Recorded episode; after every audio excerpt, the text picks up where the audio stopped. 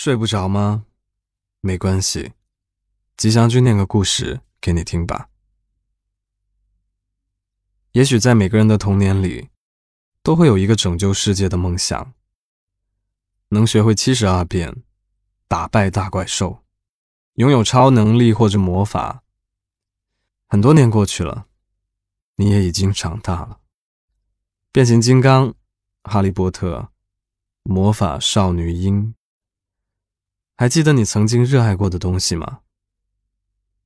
今晚的故事来自作家姬潇老师，一起来听一下吧。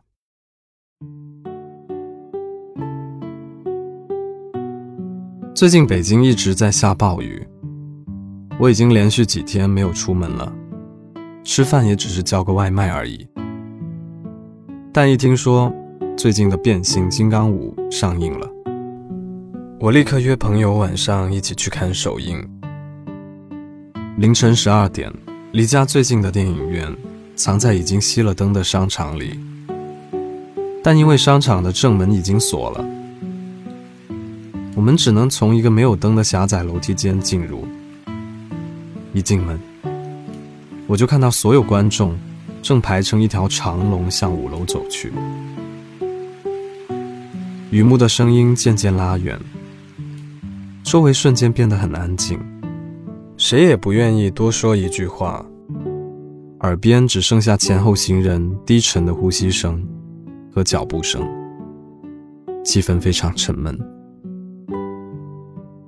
这时候，突然听到前方一个大叔跟朋友说：“我把老婆孩子哄睡着了才溜出来的。”接着又有人很自然地接过话头。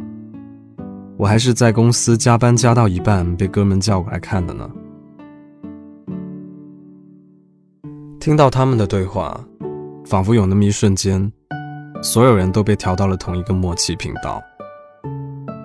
楼梯间顿时热闹了起来。明明只是一部普普通通的爆米花电影，却像是一条无形的链锁，将过着不同生活的人连接在了一起。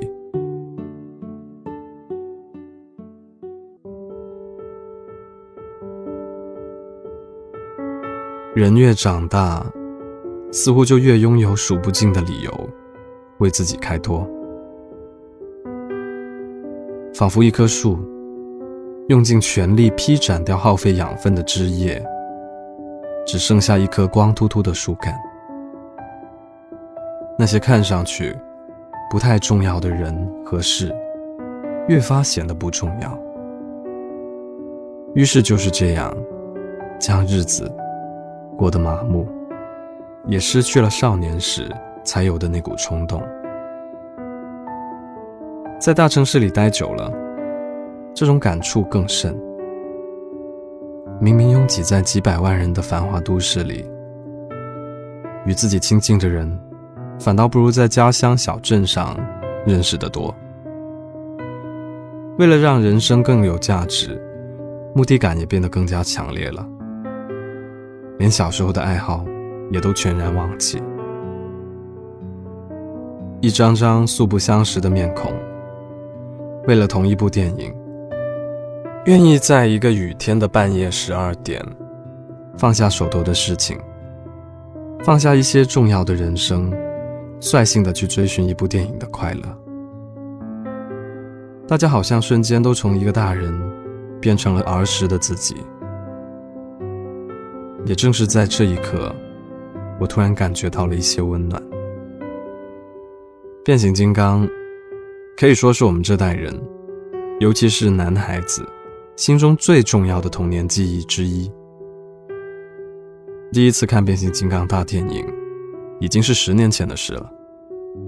那一年，电影市场大片云集，有蜘蛛侠、哈利波特、加勒比海盗等等。但毫无意外，没有一部能盖过《变形金刚一》的风头。尽管大黄蜂擎天柱刚登场时的造型被各种吐槽，但谁能挡得住自己心中那个小孩对变形金刚的向往呢？就像我第一次得知变形金刚要拍成真人电影时，心底那种梦想成真的感觉。要知道，变形金刚几乎是我身边的每一个男生儿时的最爱。记得几年前，我一个人去看变形金刚。那个时候我刚到广州不久，一个新朋友也没有。在手机上买票的时候，我看到有个人孤零零的坐在某排正中央。出于同病相怜的心态，我就买了他旁边座位的票。后来去电影院时，那排座位早已坐满了观众，但我知道，坐在我左手边的这个人是一个人来的。电影看一半，我突然看到他一边看，一边擦眼泪。我实在忍不住好奇，就问他：“你看变形金刚哭个什么呀？”他有点尴尬，说：“看到威震天被打得那么惨，突然就同情心泛滥了。”一瞬间，我简直想要和他击掌了。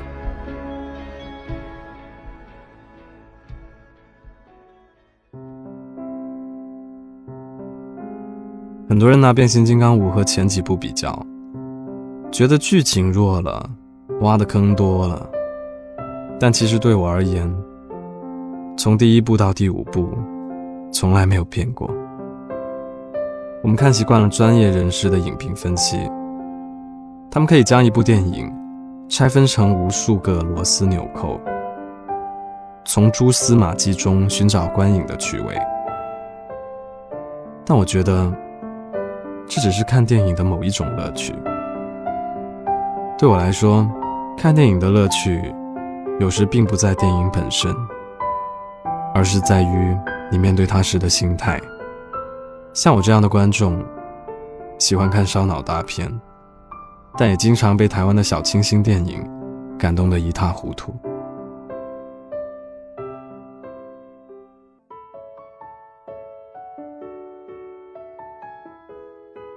变形金刚对我而言，更多的像是一种对过往的追溯。当然，这也许只有少部分人能懂。从2007到2017，我已经看了十年的变形金刚。从一开始的吐槽，到现在，好像是老友重逢。这其中包含的，不仅仅是看电影本身的乐趣，更多的是因为那些和他有关的记忆。也许五年、十年后，看电影版的变形金刚，孩子们长大了，他们的脑海里，大黄蜂和擎天柱就是电影里的模样，那样也不错啊。至于变形金刚还会拍续集吗？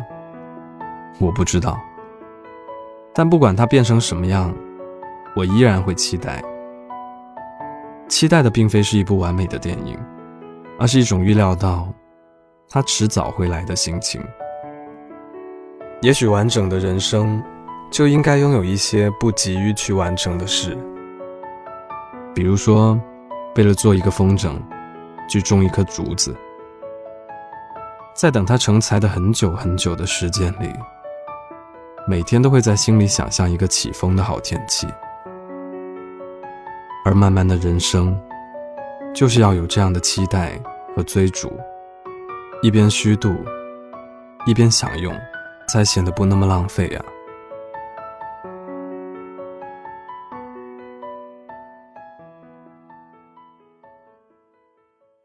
今晚的故事念完了。你小时候最喜欢的玩具是什么呢？你跟他又有着怎么样的故事呢？欢迎在评论区留言分享给我。如果喜欢这个故事的话，请记得为我的节目点赞。想看文字版本，记得去公众号“白无常白总”在历史记录里查看同名推送就可以了。我是吉祥君。依旧在 Storybook 睡不着电台等你。晚安。say this to your face. I long